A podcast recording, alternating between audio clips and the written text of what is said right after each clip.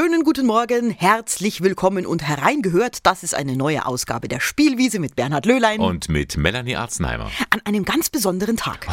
du, jedes Mal ist ein besonderer Tag, wenn wir zwei auf Sendung gehen. Das ist logisch, das ist ganz klar. Aber heute ist der 20. September. Das ist nicht nur der Weltkindertag. Nein, heute ist der Tag des Friedhofs. Uiuiuiui. Ja, aber jetzt pass auf, nicht in Trauer verfallen, das ist nicht unbedingt ein Grund zur Trauer, nein. Nein. Denn mit diesem Aktionstag machen Friedhofsgärtner und andere auf Friedhöfen Beschäftigte auf die Bedeutung des Friedhofs aufmerksam und zwar auf die gesellschaftliche. Hm. Ja, unter anderem ist der Friedhof ja auch ein Ort, bei dem es, bei aller Trauer vielleicht, auch schön ist, spazieren zu gehen. Manche Friedhöfe sehen wirklich sehr, sehr interessant aus Ja. und sind in der Natur, das sind Wälder, das sind Bäume, das sieht richtig toll aus. Ja, das sind richtige Ruheoasen, oft auch in sehr hektischen Großstädten. Ja. Zum Beispiel in Ingolstadt. Ja, ganz genau. Und äh, 2001 gab es diesen Tag des Friedhofs zum ersten Mal. Dieses Jahr findet er wieder statt. Und was machen wir? Na klar, auch wir gehen in dieser Spielwiese auf den Friedhof. Heute die Friedhofsausgabe der Spielwiese, aber wir haben ja gerade schon äh, drüber gesprochen. Der Friedhof an sich ist ja so eine Stätte der Kultur, ja, der Gesellschaft. Man trifft sich ja auch auf dem Friedhof und es gibt viel Kunst auf einem Friedhof zu sehen und deswegen gibt es eben auch diesen Tag der Friedhofskultur, der heute stattfindet. In ganz Deutschland übrigens. Oh ja, und in Ingolstadt hat man sich am vergangenen Freitag an der bundesweiten Aktion Friedhöfe auszeichnen beteiligt. Genau, da wurde eine Plakette angebracht am Ingolstädter Westfriedhof, der auch eine sehr lange und sehr interessante Geschichte hat. Ja, damit möchte man eben dieses immaterielle Erbe Friedhofskultur auch ein bisschen sichtbar machen. Und ich war vor Ort und habe mich mal umgehört, was das Besondere am Westfriedhof ist. Wir befinden uns jetzt hier also in Ingolstadt am Westfriedhof und vor dem Ingolstädter Westfriedhof ist gerade eine ganz besondere Plakette enthüllt worden. Mit bei der Enthüllung dabei war Bürgermeisterin Dorothea Denike-Stoll. Frau Denike-Stoll, was für eine Auszeichnung, was für ein Schild hat jetzt der Ingolstädter Westfriedhof bekommen?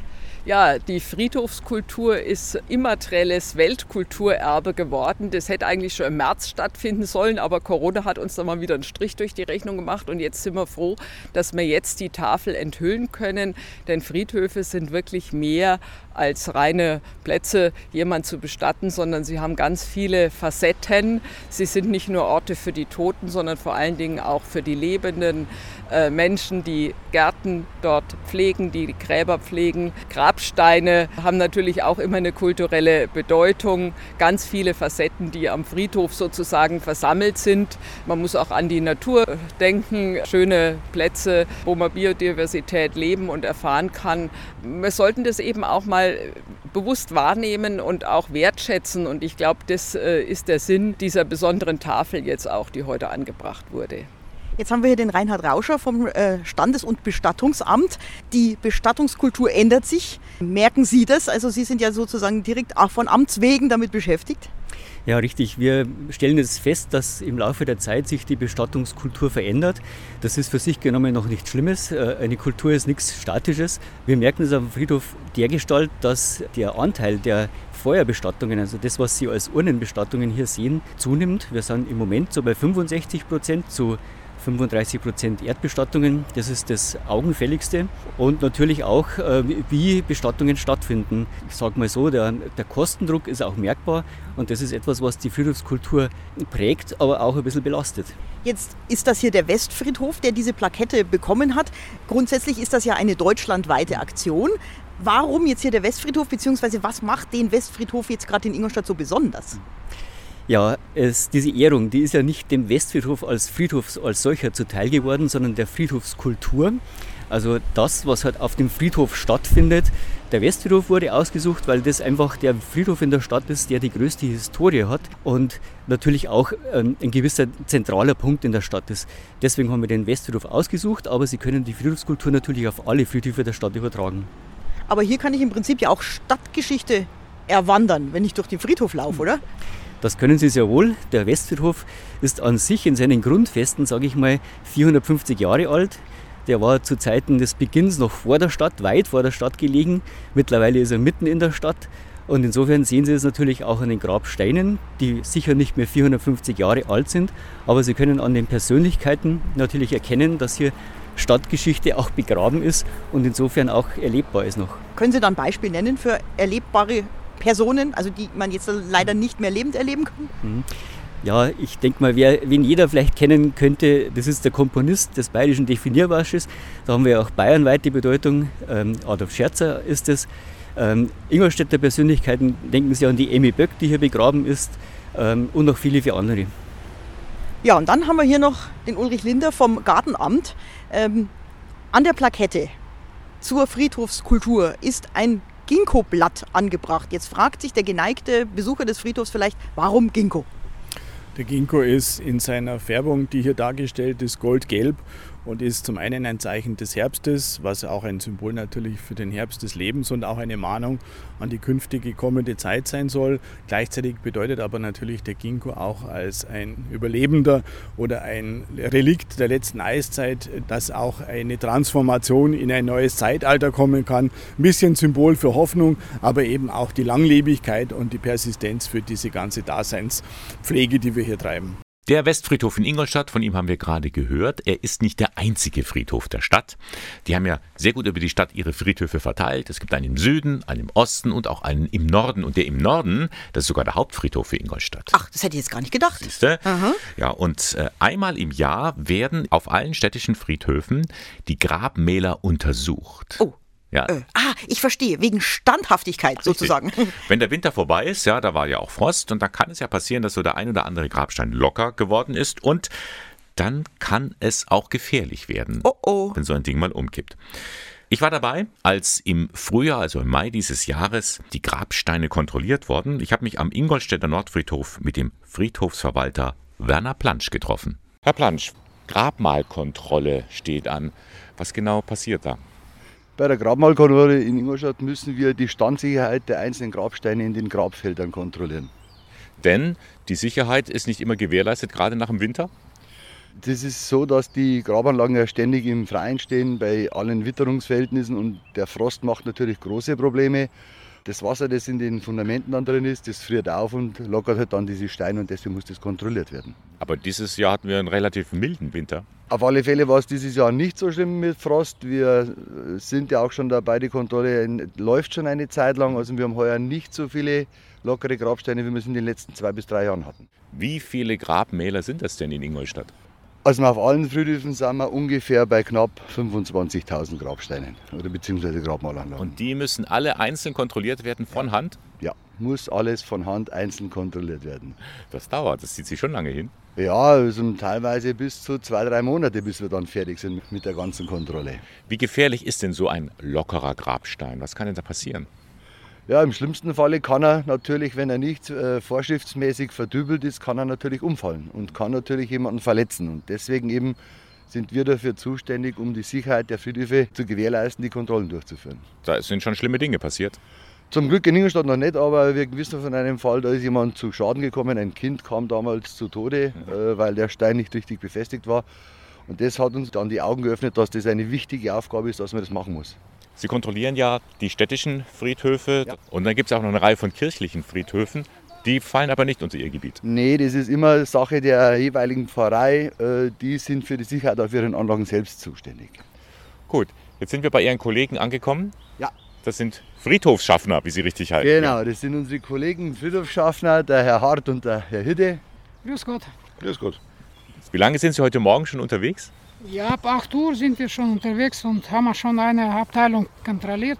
Und einen haben wir äh, gefunden, sogar ein, ein lockerer Stein. Wir müssen mit bestimmtem Druck äh, ausprobieren, 30, 50 äh, Newton. Und das, Oh ja, man, man hört das, der wackelt nicht schlecht, ja. ja, Was könnte da passieren? kann passieren, dass er fällt auf die Knie oder nach vorne macht Schaden äh, beim Nachbargrab. Ja. Wie geht es jetzt weiter? Wird jetzt der Angehörige, also die Nutzungsberechtigte, die werden jetzt benachrichtigt. Grundsätzlich ja, aber im ersten Fall wird jetzt eines gemacht. Wenn die Kollegen dann diese Abteilung abgefertigt haben, wird das abgesperrt, Ja. sichtbar, damit man da nicht hingehen kann, dass also nichts passieren kann. Im zweiten Zuge wird der Nutzungsberechtigte schriftlich benachrichtigt und der muss sich dann innerhalb der nächsten 14 Tage, drei Wochen darum kümmern, dass das Ganze wieder reguliert wird. Wer hat denn den Grabstein gesetzt? Waren das jetzt hier die Friedhofschaffner oder wer hat das gemacht? ne? nee, das ist so, dass das im Prinzip immer Steinmetzbetriebe sind. Es muss ein Fachbetrieb sein. Wir dürfen das gar nicht, das ist eine private Angelegenheit der Nutzungsberechtigten. Wir sind nur für die Kontrolle dann zuständig. Das heißt, Sie sind unschuldig. Richtig. So, wir stehen jetzt wo? Bei G1, oder? G1, Reihe 1, Nummer 1. Und der Kollege fängt jetzt an, kraftvoll dran zu drücken. Kraftvoll äh, entgegendrücken und zu, zu sich drücken. Ja, der Stein ist in Ordnung, Familienstein, da ist sehr fest alles ange, gemacht, da fällt nichts. Und Sie, der Kollege, Sie notieren alles? Ich äh, notiere jeden Stein, ob er einen Mangel hat oder eben keinen Mangel. Genau, und dann Unterschrift und zum nächsten Stein. Richtig. Sieht alles recht unspektakulär aus. Unspektakulär ja, aber sehr wichtig und sehr effektiv, weil man einfach mit der Druckprüfung äh, das feststellen kann, ob wirklich äh, Gefahr vom Grabmal ausgeht oder nicht. Sie haben auch im Vorfeld die Öffentlichkeit informiert, dass diese Grabmalkontrolle stattfindet. Warum? Früher war es leider so, dass man uns unterstellt hat, wir würden die Grabsteine locker machen. Äh, dem ist nicht so und seit ungefähr 20 Jahren gibt es immer eine Pressemitteilung. Wir laden gerne jeden Bürger, der ein Grab hat, kann dabei sein, wenn wir die Kontrolle durchführen. Also wir haben da nichts zu verbergen. Es gibt Vorgaben, das heißt, wenn ein Grab mal äh, 50 cm hoch ist, muss man mit mindestens äh, 30 Kilonewton drücken. Äh, wenn es höher ist, muss man mindestens 50 Kilonewton drücken. Deswegen eben auch die Problematik, dass man nicht so viele Steine an einem Tag schafft. Weil das ist ja auch trotz allem eine körperliche Anstrengung. In jedem Falle. Die Kollegen müssen sich dann immer wieder mal abwechseln, weil halt einer diese 200 Steine am Tag nicht alleine kontrollieren könnte. Ja. Jetzt sind wir hier an einem Grab angekommen, das mit einem rot-weißen Flatterband abgeschirmt ist. Man sieht an diesem Grab, dass es noch liebevoll gepflegt wird. Es sind also Engelsfiguren und Blumen, frische Blumen auch dabei. Und trotzdem besteht da eine Riesengefahr. Ja, bei der Kontrolle haben wir heuer festgestellt, dass der Stein einfach im, im Sockel locker ist und mhm. die Gefahr ist, dass er umfallen kann. Und deswegen wurde er abgesichert und abgesperrt. Man hört es, ähm, dass das ähm, total locker ist. Weiß die Familie Bescheid? Die sind von uns informiert worden, die müssten es auf alle Fälle in den nächsten zwei Wochen muss das, äh, korrigiert werden. Hm, also es gibt auch eine gewisse Frist? Ja, logisch. Also wenn der Stein sehr locker ist, muss es umgehend gemacht werden. Das sind so meistens eine Woche, zwei Wochen. Und ansonsten, wenn es halt bloß Federn oder so, dann haben wir halt so drei bis vier Wochen. Herr Plansch, Ganz herzlichen Dank, dass Sie mich jetzt durch diesen Friedhof geführt haben mit Ihren Kollegen. Wenn Sie durch diese Gräber gehen, wissen Sie schon, wo Ihr Grab einmal sein wird? Wir haben schon ein Grab und das wird also sehr gepflegt von meiner Frau und mhm. das ist unsere letzte Ruhestätte.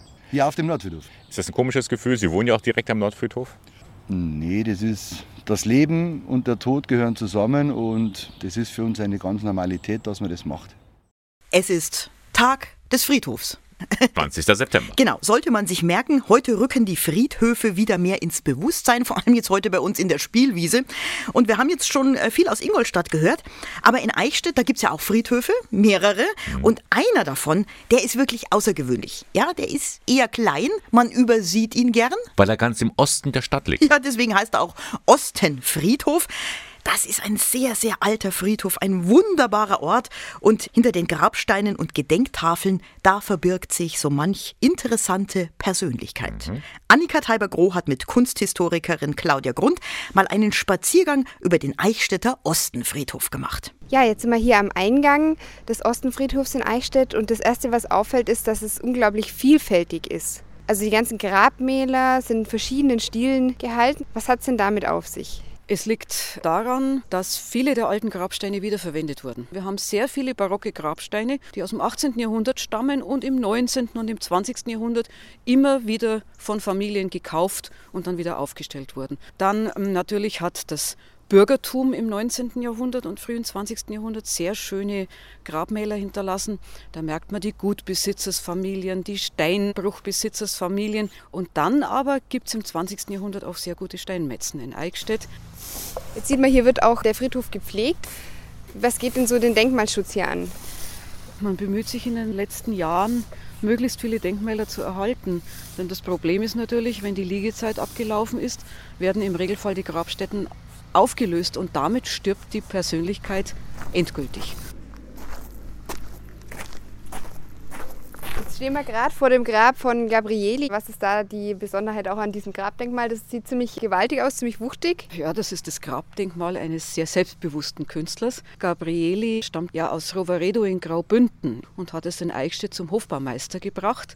Er stirbt im Jahre 1747 nach einer jahrzehntelangen Tätigkeit in Eichstätt und hat, so sagt diese Inschrift, auf dem Totenbett selber noch entworfen. Und diese Inschrift ist höchst selbstbewusst, wo eben davon die Rede ist, was er im Laufe seines Lebens geleistet hat. Und das Schöne ist natürlich, oben haben wir ihn selber. Er hat sich als in Saft und Kraft stehender Mann darstellen lassen, in lässiger Künstlerpose mit offenem Hemd und blickt da versonnen gen Himmel. Ja, das sieht ja hier nach einer ganz interessanten Geschichte aus. Was verbirgt sich denn hinter dem Grabstein? Ja, das ist ein Stück Burggeschichte. Dieser Grabstein erinnert an den Burghausmeister Gottfried Wendel, der am 17. September 1681 beim großen Brand der Burg ums Leben gekommen ist. Der arme Kerl hatte sich zum Löschen der Dächer, da hat der Blitz oben eingeschlagen, zu weit hinausgewagt. Der Rückweg war ihm abgeschnitten, weil vor allem die Bleidächer alle schmolzen und das Kupfer zu heiß wurde. Und er muss auf einem Gesims des Turmes gestanden haben, jämmerlich um Hilfe geschrien. Dann haben die Burgbewohner alle Decken, Matratzen, Kissen zu einem Haufen aufgehäuft, um ihm den Sprung zu erleichtern. Er ist gesprungen, aber leider daneben. Und an diesen pflichterfüllten Mann erinnert dieses Grabdenkmal. Wenn Sie jetzt über den Friedhof gehen, was gefällt Ihnen da besonders gut? Oder wo bleiben Sie vielleicht stehen und schauen sich was an? Ja, teilweise an den alten Berufsbezeichnungen. Wenn zum Beispiel ein Medizinalrat daneben seine Gattin aufgeführt hat, die als praktische Arztgattin aufgeführt wird. Diese Geschichten, die da dahinter stecken. Und andererseits aber finde ich unseren Eichstätter Friedhof unglaublich schön mit diesen Bäumen, mit dieser Stille. Er ist was zum Meditieren, zum stillen Herumlaufen und andererseits wieder was ganz Kommunikatives. Es hat schon fast manchmal was Südamerikanisches. Symptomatisches, finde ich, an sich. Der Friedhof als Zentrum der Stadt, wo man zusammen mit den Toten betet und auch ein bisschen lebt. Heute am Tag des Friedhofs haben wir jetzt schon viel über Friedhöfe gesprochen. Ein Friedhof ist ja sozusagen ein Sammelsurium von verschiedenen Gräbern. Ja. Und die liegen da so nebeneinander, aufgereiht. Ja, unterschiedlich altert. Ja. Und, und, und es gibt ganz alte Gräber, ganz modern, Ja. ganz neu gestaltet. Und Gräber gab es ja schon immer. Oh ja. Weil Menschen ja auch schon immer gestorben sind. ja, auch leider wahr. Mhm. Man hat sie also beerdigt und die Art und Weise, wie man das gemacht hat, sagt viel über den Menschen und seine Kultur aus. Aleida und Jan Assmann haben sich damit genau und intensiver beschäftigt. Vor einigen Jahren haben sie den Friedenspreis in Deutschland bekommen. So hat sich zum Beispiel Aleida Assmann viel mit den alten Ägyptern und ihren Gräbern beschäftigt. Johannes Schröer hat die beiden gefragt, wie sie unsere heutige Begräbniskultur einschätzen. Der Wandel der Friedhöfe ist ein ganz, ganz tiefer kultureller Einbruch im Grunde. Und er hängt damit zusammen, dass sich die Menschen auch nicht mehr zur Last ihrer Kinder machen lassen wollen. Also wählen viele Menschen die Bestattung auf einem anonymen Gräberfeld oder lassen ihre Asche im Wald verstreuen. In Zukunft wird es immer weniger Gräber und immer weniger Grabsteine geben. Es ist ein sinnliches Zeichen dafür, dass bestimmte ganz tief verankerte kulturelle Riten sich gerade sehr verändern. Die Kulturwissenschaftlerin Aleida Assmann beschäftigt sich gemeinsam mit ihrem Mann Jan mit dem, was sie kulturelles Gedächtnis nennen. Und dieses kulturelle Gedächtnis als Langzeitgedächtnis der Menschheit findet sich eben auch in der Darstellung der Gräber unserer Vorfahren. Langzeitgedächtnis geht eben nur mit Medien, die das über die Todesschwelle hinwegtragen. Und dazu gehört aber auch die Erinnerung auf dem Grabstein. Und ich würde schon meinen, dass der Friedhof auch im Leben eine Rolle spielt, das auf den Friedhof gehen, das an die Eltern denken und an die Verwandten, die da liegen. Sagt auch der Religions- und Kulturwissenschaftler Jan Assmann.